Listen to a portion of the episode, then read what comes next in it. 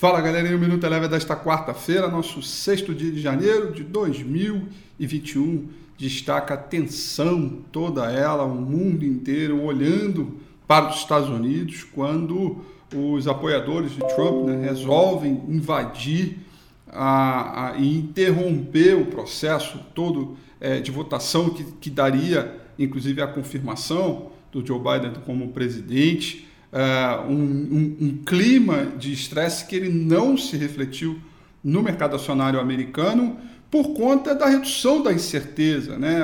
com a questão eleitoral, é, o mercado ao longo de todo o dia foi colocando no preço, foi precificando é, a vitória democrata né? nas duas cadeiras da Geórgia, portanto, no Senado Federal, portanto, o mercado trabalhou em alta praticamente todos os dias.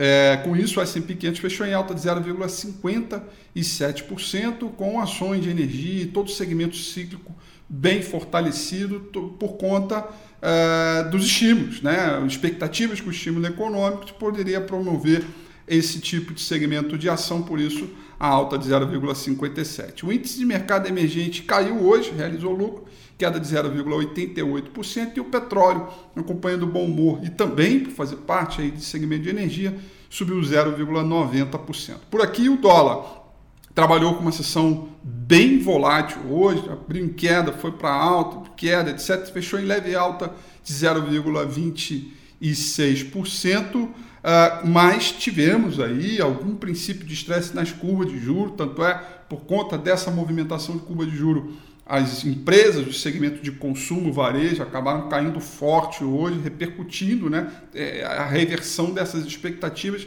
em cima das curvas.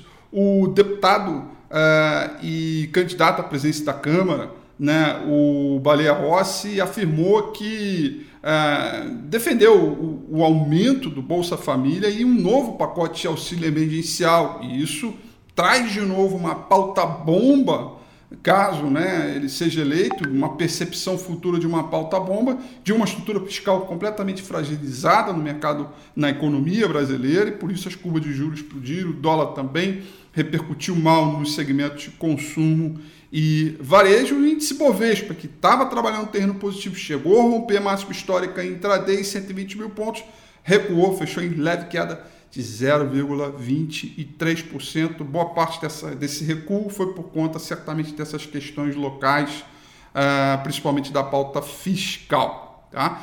É, destaque positivo ficaram para as ações de Gerdau, que subiram 4,85%, e no índice Bovespa, destaque negativo, a maior queda ficou para 6,93%, que é, são, foram as ações da B2W. O Minuto Eleven fica por aqui. Quer ter acesso a mais conteúdos como esse? Inscreva-se em nosso site www.elebrofinancial.com e também siga a gente nas redes sociais. Eu sou Rafael Figueiredo e eu te espero no próximo Minuto Eleven.